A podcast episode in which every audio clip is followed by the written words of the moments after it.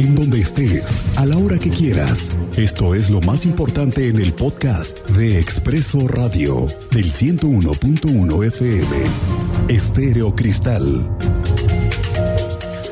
Esta semana ha resurgido un tema que desde mi punto de vista es una papa caliente que le dejó el sexenio pasado al nuevo gobierno de Mauricio Curi. Se trata de la ley de matrimonios igualitarios, que fue aprobada en la última legislatura, en donde los diputados, con algunas abstenciones, aprobaron que en Querétaro los ciudadanos, sea del sexo que sea, pueden unirse bajo las mismas reglas. Y así, por fin se acabara esta discusión. Y así fue. El Congreso la aprobó, pero el gobierno de Domínguez no la publicó en el periódico oficial La Sombra de Arteaga tampoco la regresó con alguna modificación como de, alguna manera se había dicho. Simplemente lo que sucedió, la heredó. El nuevo gobierno recibió lo que le digo es una papa caliente y en los primeros 20 días del gobierno de Mauricio Curi tampoco se ha publicado para que ya entre en vigor. Es decir, la metieron como regularmente se dice a una congeladora. Entonces, ¿qué hay detrás de todo ello? ¿Será que la están analizando con más detalle? ¿Será que irán tras una modificación y la devolverán al Congreso? No todas estas dudas se han resuelto.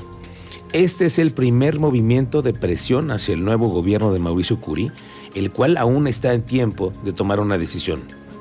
Publicar la ley en la sombra de Arteaga y que se haga oficial que parejas del mismo sexo se casen sin necesidad de un amparo, o vetar la ley desde la oficina del gobernador. La presión social vendrá de ambos puntos de vista la decisión la tienen hoy en el Palacio de la Corregidora. ¿A quién le toca enfrentar este asunto en términos políticos y sociales? Obviamente a la secretaria de Gobierno Guadalupe Murguía.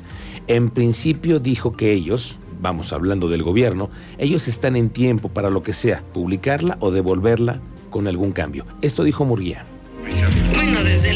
Expresiones a favor, hay expresiones en contra.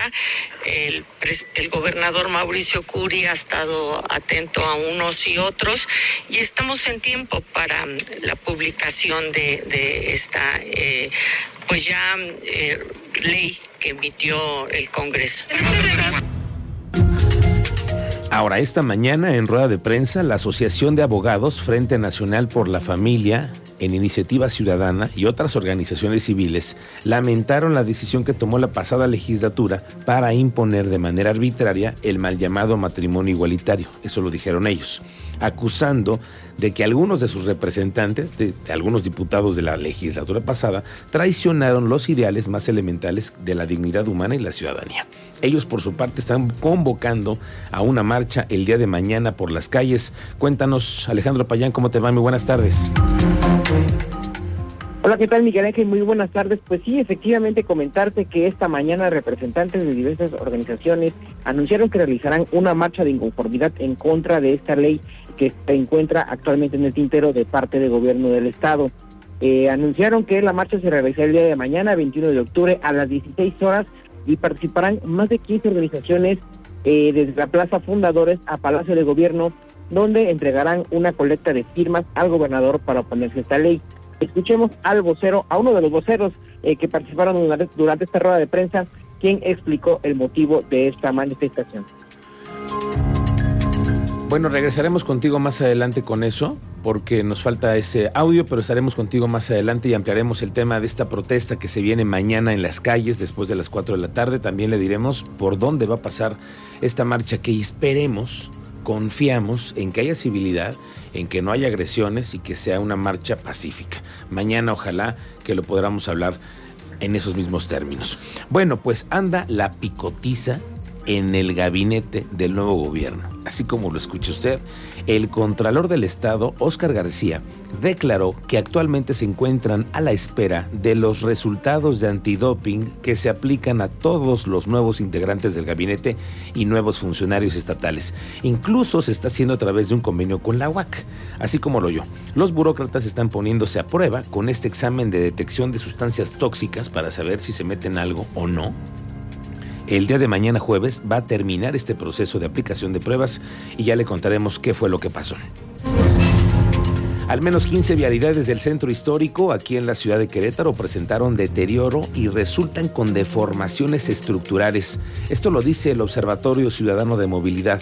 El organismo lanzó hoy una alerta sobre avenidas como Corregidora, Juárez, Morelos, Filomeno Mata. Usted las recorre todos los días. ¿Qué le voy a contar a usted?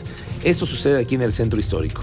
Pero además advierten que por la gran cantidad de vehículos hay muchas zonas, por ejemplo calles, colonias completas. Yo pensaba, por ejemplo, el otro día Quintas del Marqués, que es una colonia que está completamente adoquinada y que no necesariamente puede recibir transporte de carga. Y vaya que pasa por toda la ciudad. Veremos qué es lo que sucede con el tema del transporte público y el transporte de carga que está transitando por la ciudad a deshoras. De eso también lo platicaremos en un momento más. Ayer ganaron los gallos blancos en el Corregidora. Pero independientemente de eso, de lo que nos hablará más tarde el especialista que es Víctor Monroy, es que ayer también ganaron los perros y sus dueños, porque por primera vez se abrió una zona pet friendly en el Estadio Corregidora en donde se pueden llevar a las mascotas para el acompañamiento del estadio. Puedes llevar a tu perrito. Esto se logró por un convenio de colaboración que se firmó el año pasado entre el municipio del Marqués y Grupo Mars. Se trata de promover la adopción y protección de animales en situación de abandono o maltrato. Esta mañana fueron anunciadas la incorporación de adultos mayores de 65 más al programa Pensión para el Bienestar. Quien tiene un avance de eso es el Teniente Mérida. Teniente, ¿cómo te va? Buenas tardes. Buenas tardes.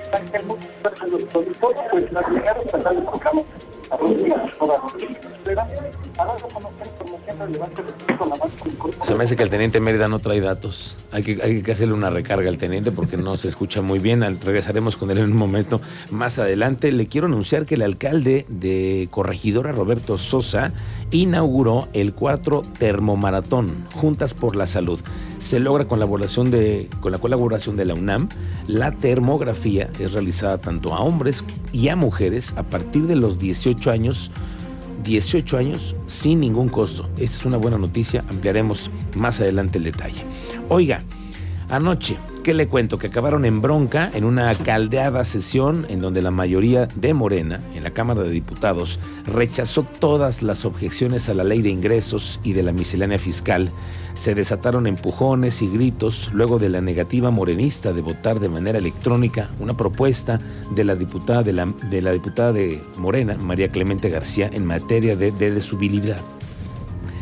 Esta reserva fue rechazada por la mayoría morenista, pero la oposición exigió una votación en el tablero electrónico porque tenían dudas del resultado. Bueno, esto no fue aceptado y se desató el descontento. De plano, las y los diputados de ambos bandos se enfrentaron a empujones en la tribuna y fue decretado un receso para calmar los ánimos. El grupo parlamentario del PRI culpó a las fracciones de Morena y PT de los hechos de violencia en el Pleno de la Cámara de Diputados. Regresamos contigo, Teniente Mérida, sobre el tema de los adultos mayores y la incorporación hoy a nuevos apoyos. Cuéntanos. Muy buenas tardes, Miguel Ángel. Muy buenas tardes a nuestro auditorio. Pues sí, la delegada estatal de programas para el desarrollo, la doctora Rocío Panichavera, ha dado a conocer información relevante respecto al avance en la incorporación de adultos mayores de 75 años al programa Pensión para el Bienestar de las Personas Adultas Mayores. Esta cobertura se amplió a partir de los 65, ya que anteriormente se estaba cubriendo a partir de los 68 años y además se incrementó el monto. Actualmente se tienen registradas 117.585 derechohabientes. La meta es incorporar 43.985 adultos mayores de 65 en Querétaro. Estoy más adelante. Gracias, Teniente Mérida. Hablaremos de eso más adelante para que también nuestro auditorio tome en cuenta esta nueva disposición. Y una nueva noticia que es también muy buena es que ayer se dio a conocer que después de la pandemia, muchas familias que no pudieron pagar impuestos y por lo tanto están preparando un nuevo programa para ayudar a ciudadanos con el tema de la tenencia. Para aquellos que el año pasado pues la vieron mal, se nos vino difícil a todos, de pronto no se pudo pagar la tenencia y después vienen los recargos y también es un asunto que a las familias les preocupa. La, eh, la Secretaría de Finanzas están por anunciar un programa de descuentos y apoyos post pandemia para que la gente pueda regularizar sus vehículos y no formen parte también de, pues del, de la falta de pago que también eso siempre nos preocupa, ¿no? Como ciudadanos. Hasta aquí el podcast hoy, aquí en Expreso Radio.